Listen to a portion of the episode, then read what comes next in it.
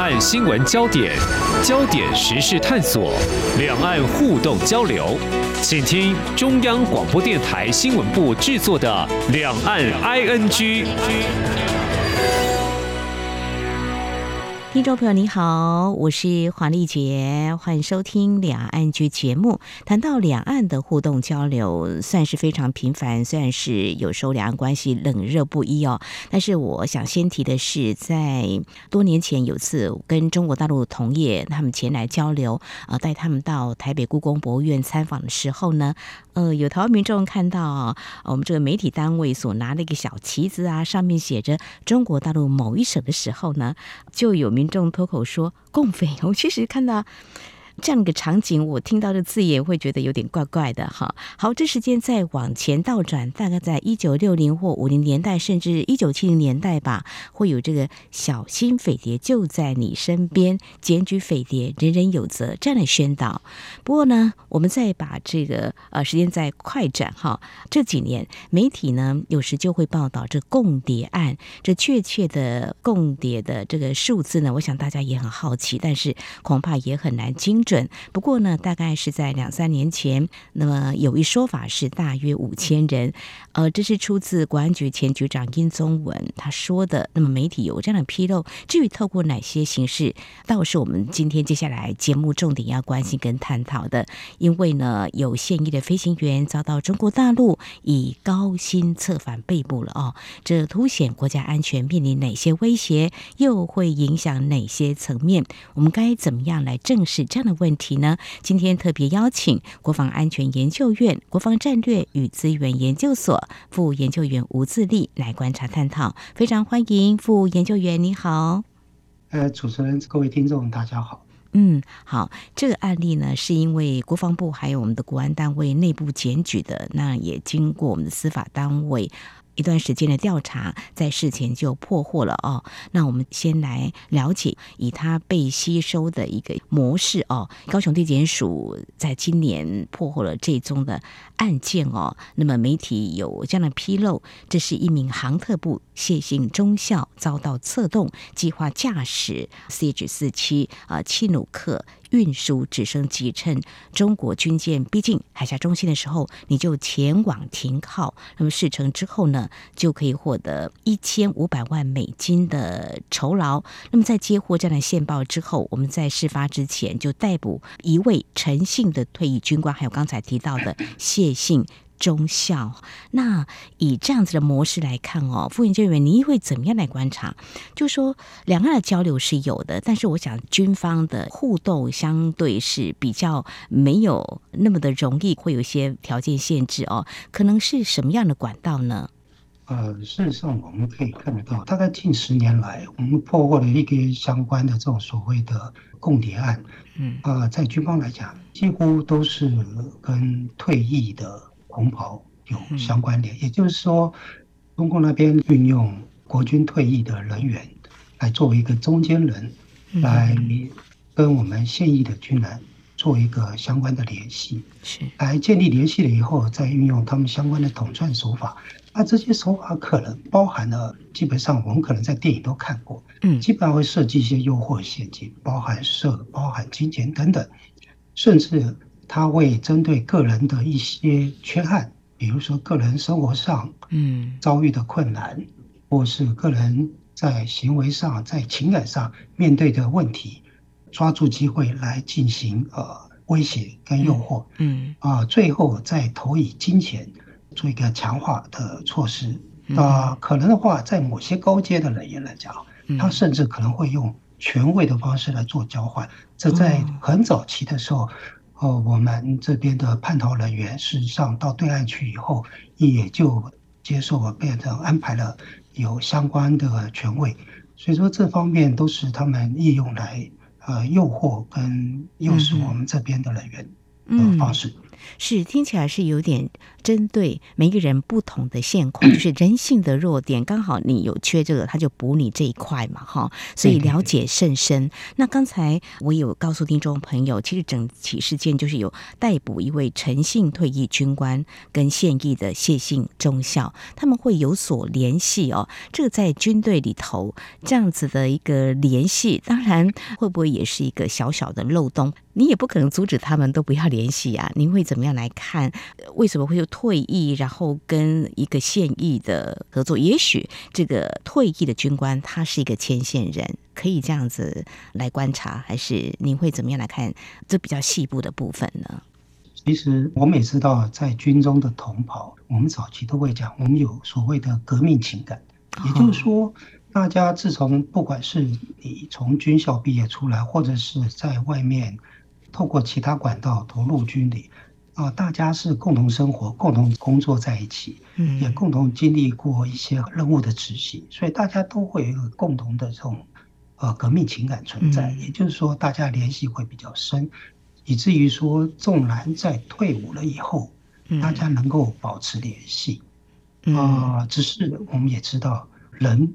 总是有各种不同的情况，嗯啊，人也会随着环境的变化而可能会有所改变，啊，特别是在退伍以后，呃，进入社会以后，可能因为各方面的不适应或是诱惑，可能会导致他会有一些比较偏差的举措出来。啊，现役的人，哎，经过这些接触的话，免不了会受到影响。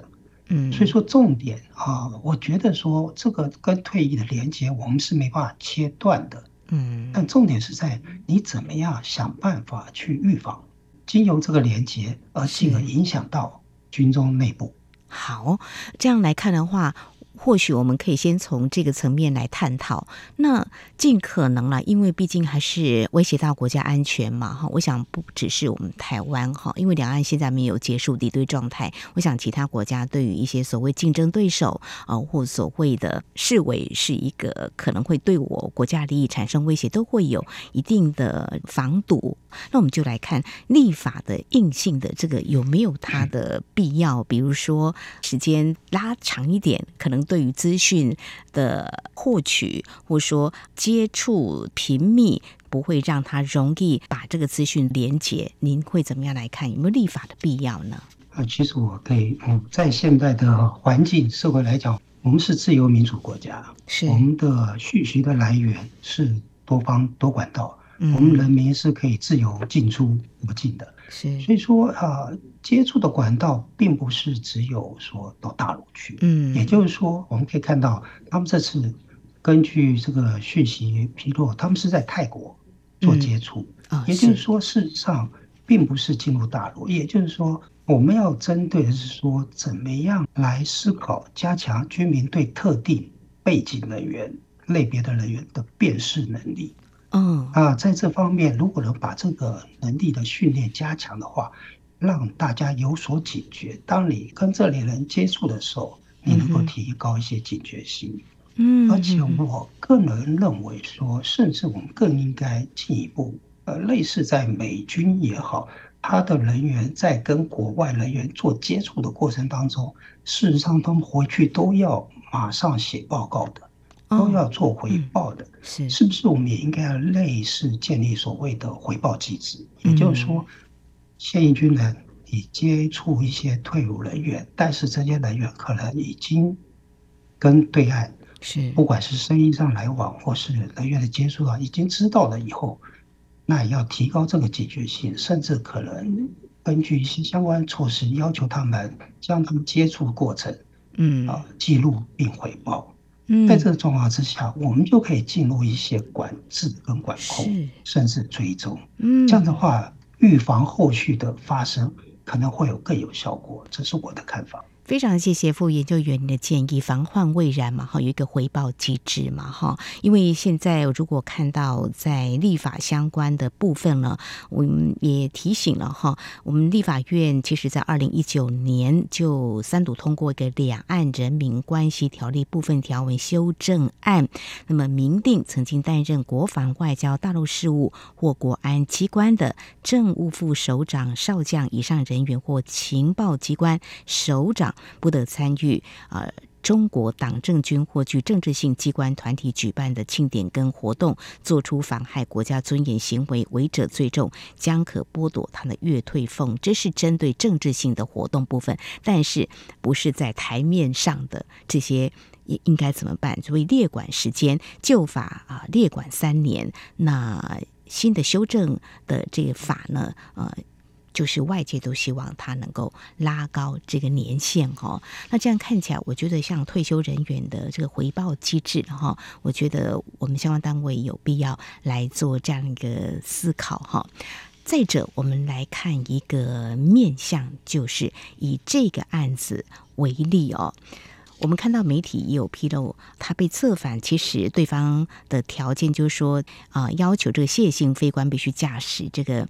运输直升机、军用直升机，呃，在中国军舰接近台湾二十四海里军演的时候，沿海岸线低空飞行，只需要五分钟就可以降落到。中国军舰上，但是呢，这位谢姓飞官认为这风险太高了，所以没有同意。那么，中国大陆方面将引诱的报酬提升到事成后可以获得直升机售价一半，大约是一千五百万美元。那么，只要确定可以执行，就会先付一百万到两百万美元的定金哦。在这里，我们要谈的就是说，像这种行为啊，呃，当然。泄密部分，等一下我们再谈。就是说，他有这种行为，就是要飞到中国的军舰上，这样会不会有种形同叛国？那如果以当前的我们现行的法令，有法可管吗？这个部分，副研究员是不是谈谈你的观察？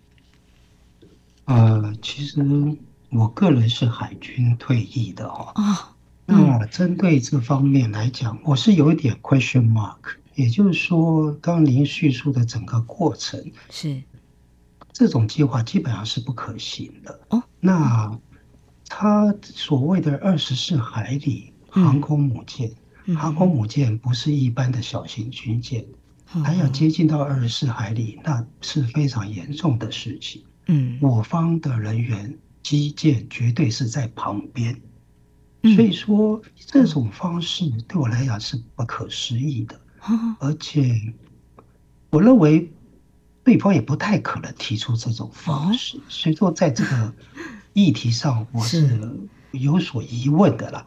假设好了，假设真的他没有提出这些，因为我们这个目前在判决没出来之前，很多讯息都是嗯。报道的，所以说我们只是假设的来讲的话，当然这已经是呃形同叛逃嘛。嗯哼，只是说他有计划，没有执行而已。对，那在这个状况之下，就好像你前面有讲的，我们事实上在军法里面，军法当然是在作战的时候才能运用，在没有战时的话，我们在应用现在我们一般的民刑法法律的规定里面啊，我相信它都有相对的明定的刑度。嗯哼，但是这些部分是不是可以来遏制？这些行为的发生，当然这个有待还有进一步的验验证跟研究。啊，我还再强调一点，重点还是在于预防。如何预防，这是我们的重点。因为一旦发生了以后，那只是事后的补救。嗯，那要深入探讨对方的所用的手段方法，还有就是为什么会影响我方的人员起心动念的根本原理。嗯，这些才是我们的重点。然后针对这方面，我们怎么样拟拟定应对的策略作为，是来做一个反制，这才是我们的必须要关注的关键。是非常谢谢副研究员啊，您的解析非常的专业啊。对于这个媒体目前所披露的，我刚才所转述的哈，或许都有待我们相关单位、司法单位调查进一步来厘清。因为如果就这个实物上呢，您觉得这是不太可能、相当危险的哈。那这样子的一个行为啊，嗯，的确，呃，就我们。啊，在目前台湾也有一些人关注这样的焦点，也是议论纷纷。包括啊，像这个啊，轻旅客运输直升机，中国大陆为什么会看重这样的一个啊所谓机密资料吗？或它的价值吗？还有飞要怎么样飞？您刚刚有提到说这是不可能的。比如说飞到我刚刚所转述的接近台湾二十四海里军演的时候，这个动作你觉得一点可能都没有，是不是？啊，我觉得说，嗯因为他也提到的是航空母舰，航空母舰它在靠近我们二十四海里，这是一件很重大的事情。嗯，我们的军方还有海巡绝对不会没有作为哦。也就是说，在附近绝对都是布满了我们的船，还有我们的军机。是在这个状况之下，他如何去靠近那个航空母舰？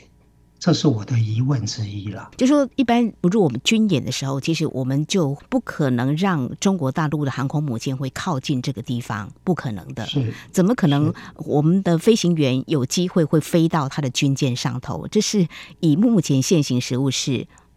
很难想象是不可能的啦，我们也会有一般的预防。好，这是在节目前半阶段，我们关心在最近的媒体所披露，我们有一位现役的飞行员遭到中国大陆策反，那么我们及时因应得宜，事前破获了，那目前也在进行一些进一步的调查。稍后节目后半阶段，我们要从这起事件再来谈。刚才副研究员有特别提到，嗯，其实，在防患未然是。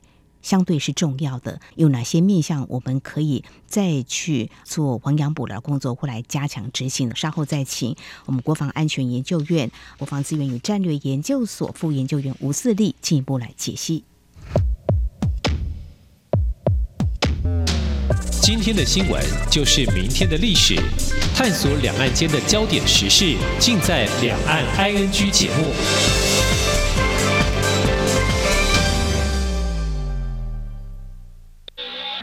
这里是中央广播电台台湾之音。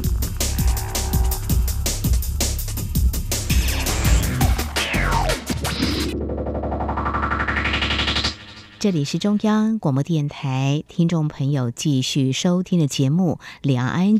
我们节目持续访问国防安全研究院国防战略与资源研究所副研究员吴自立。而在今天，我们所关注的焦点是台湾一名现役的飞行员遭到中国大陆策反。那我们该怎么样留意国家安全受到威胁？刚提到了他所驾驶的运输直升机啊，要停靠中国大陆的军舰。如果按照目前媒体所报道的，呃，是有点实物上的不可能的哈。那重点在于说，假设他。做了这样的事情，把直升机开到中国军舰上，对我们台湾的，比如说武器的装备，我们意思就是说，机敏资料的外泄这个部分，有哪些层面是要特别关注的？比如说，我们是跟美国来采购军事武器，那我们知道中国大陆他们自制啊研发，但是也跟啊一些国家呢有比较密切的技术上的交流。您会怎么样来看这个问题呢？如果假设有所谓的机敏资资料的话，两个方面来看，就这个所谓的直升机本身来看，它是一个相当旧型的直升机，嗯，而且它在伊朗好像也有，也就是说，中共也可以从别的管道取得同样的装备，嗯，所以说，我觉得直升机本身并不是价值的所在，哦，真正的价值是说，它随着直升机会带过去的东西是什么？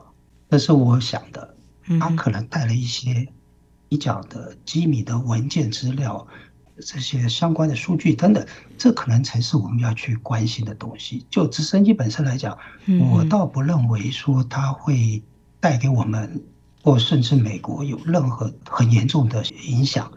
但是如果带过去的机密资料，那就要看它的内容。如果这个资料是有跟我们国家防卫的相关的措施做法有直接密切关系的话，嗯、那这可能的损害就必须要立即采取所谓的损害管控。啊、呃，就好像国防部也有表示说，当他们接获这个案件了以后，嗯、他们是经由内部举报，然后与国安单位经过反情报调查，是。获知一定结果以后，再函请啊司法机关来进行侦办。是那在同时，他们已经采取了相关的损害管控措施，嗯、目的就是要立即来降低他所可能造成的损害。嗯，所以说在这方面，呃，我们一般来说都有所谓的紧急处理的相关的规定跟办法。所以说，一旦事情发生，相关的机制必须要立即启动。所以说，在这方面的话，呃，国军在这方面都有相关的规定跟方法在应对的。嗯哼哼，所以这也让我们国人比较放心。那么，我补充一下，刚才副研究员您所提到的这一款的运输直升机，它是由美国的波音公司制造的一款多功能、双引擎、双旋翼的重型运输直升机。那么。大概在一九六零年代开始服役，当时是飞行速度最快的直升机。但是现在你看看，二零二三年的现在已经相对是老旧了。但是当时它也外销很多国家。那当然，台湾的采购武器它是其中的一批。但重点就陈如富研究员你所提到的，我们啊相关单位所比较担心的，就是说透过他开的直升机呢。呃，是不是有把一些机密资料呢，就顺带就带过去的？这才是我们所担心。但是相关的管控，我们也都有哈。这是在这起事件，我们来关心。如果假设这叛逃成功的话，对台湾的国家安全会造成哪些影响哈？那至于比如说采购武器上这个部分的话，会不会有一些我们必须要去思考的？对方以后卖武器给我们，会影响到啊、呃、军事合作这个部分呢？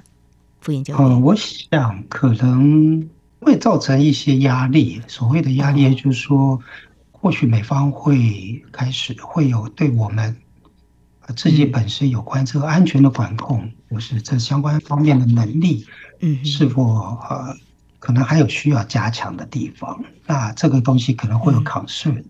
嗯但是，就是说，就目前的状态来讲，以这个呃损害管控，如果得宜的话，相对的，我相信的影响并不会太大。重点还是呃前面讲过，那你后续的预防是否能够真正的有效？那可能就是要观察这一点。那在美方的眼中，他重点不在说你犯了什么错，重点是说。你犯了错以后，你是否是能够有效的去改正，是能够有效的去预防再发生，这是一个重点。嗯，对，当你能够证明你能够有效预防再发生的时候，这个问题就可以解决。嗯哼，好，我想有这起的案件啊，相关单位也会更严肃来审视，国跟国之间互信呢还是很重要的哈。OK，那我们提到。呃，这起的案例哦，它凸显就重金利诱嘛，显示人性还是有些弱点的哈。或许也刚好成为中共策反我们国军的一大利器，所以强化国军的一些相关的教育。好，我们提到也许是政治面啦，还有我们中心思想到底是什么哈？嗯，是不是？也不无挑战哈，这个部分我想，呃，在不同年代，国际情势有很大的变化，两岸关系呃时冷时热。副研究员，你会怎么样来看这个问题呢？嗯，我在想国家安全，就是说，我们的国家就是我们生存、生长、生活的地方，嗯，也就是目前我们所在的台澎金马这几个地区。那今天这几个地区对我们来讲最重要、最具有价值的，就是它的自由民主的生活环境跟制度。所以说，这个东西我觉得是必须要让我们目前生活在这里面的人，不管是军中，不管是民众，必须要能够强化他的认知，就是说，你不要身在福中不知福。你目前生活的环境是相当的好，那这个好，我怎么样去凸显它？或许。我们可以采取一种方法，用一个对照对比的方式，嗯也就是说，可以拿中国过去的在 COVID-19 期间，嗯，流感发生期间，上所采取的一些违反人权、违反自由的一些措施，甚至不顾老百姓生死的这种做法，嗯，可以做一个凸显我们的价值跟我们的呃生活的制度的可贵。嗯，在这个状况之下。呃，就可以让自己的心中可以针对自己所拥有的，能够更加的重视跟珍惜。另外就是说，我们也知道，您刚刚讲到这个心理的层面因素，基本上会影响到一个人的决定嘛。嗯，那这个造成的原因，外在的可能是各种诱惑，是或是一些呃物质上的压力。嗯，内在可能就是心理上啊，情绪上。那当然，我们可能在这方面或许可以再做一些加强啊。当然，您刚刚前面有讲到教育的部分，在军校教育这方面一向是非常是重点的。那这重点，我就好像我刚刚前面讲，我们是要来保卫我们的自由民主的体制跟生活。嗯，那这应该是我们国军所有官兵的一个重要的使命。国家的安全就是为了老百姓的安全，能够生活在这种自由民主环境底下的权利，嗯，这个是一个基本。但是我觉得事情发生的时候，通常说是跟个人的因素很有关系。个人的因素就是他遇到了某些的状况，是那些状况对他造成一些呃，以至于他必须要去寻找一些解决的方式。那这些解决方式一旦被对方察觉以后，他可以利用你这方面的一个算是一个破口缺点，他可以来运用不管各种诱惑，甚至是胁迫压力，万事。所谓胁迫压力，就是说他一旦掌握了你一些的缺点，嗯，那这些缺点可能会影响到你很大，嗯，那他可以拿来当做一个胁迫的工具。嗯，那另外辅助用金钱的诱惑，让你不得不转换你的概念。好，我说，嗯，一把我这样子可能就不会有问题等等。所以说，心态的方式相当复杂。那我觉得也是我们值得再去关注，甚至再加强的。是这个心态部分，每个人的想法不同，在啊不同时期，也许他刚好遭遇什么样的一个情况，这个时候呢，呃，有一个外力呢，也许就呃让他啊有所摇摆哈。但基本上，您刚刚提到一个很重要，说自由民主在台湾，我们会觉得它好像是空气一样，我们呼吸好像是很 自然的，但是要有比较的话，才会知道其实也。不是说自由就是从天而降的哈，也许当代的年轻人更应该想想看，在台湾我们所享有的生活，那么在中国大陆在不一样的制度，可能会是什么样的一个情况？我们知道现在的网络媒体是相当的普遍，嗯，那在媒体这一块，在大陆这种集权国家来讲，它是受管控的，非常的严格管控，嗯，但是在我们这个自由民主社会来讲，它是一个开放的。嗯啊，也就是这个东西，让对方成了一个可以运用的工具。嗯，也就是说，我们现在啊常常强调的所谓的认知战，是啊，中共在这方面啊，他着力甚深啊，包含虚假讯息各各种方面，透过社群媒体来传播一些能够影响我们老百姓或是。居民的认知的一些相关的讯息，我们也知道他们很善于去做一些假的讯息、虚假讯息。所以说，我们怎么样能够在这方面，呃，在不前置媒体网络自由的前提下，能够有效的因应应对反制中共的认知作战的这些相关的措施？呃，我想是包含台湾在内全球民主社会的一个目前。必须要严肃看待的一个挑战。是非常谢谢副研究员哈，您的提醒啊，这在国际之间多所探讨。网络是无远弗届的，但中国大陆是有些管制。但是这个网络如此的自由，在台湾往往可能也会成为中国大陆借由认知作战的一个很好的一个工具，也是形成我们国安的一个啊破口的威胁哈。很多的面向都必须要来加强，包括民众对于认知作战的一个了解，还有媒体试读，这个也是很。重要的哈，大家一起来正视这样的问题。这个是在今天我们探讨，我们有现役的飞行员，那么遭到中国大陆策反。那么从这样的案件呢，我们特别关注到底国家安全。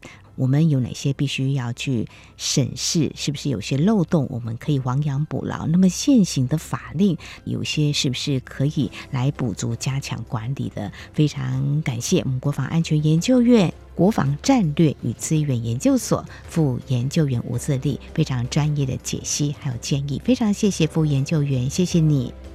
谢谢主持人，谢谢。好，以上就是今天两岸 ING 节目，非常感谢听众朋友您的收听，黄丽杰祝福您，我们下次同时间空中再会。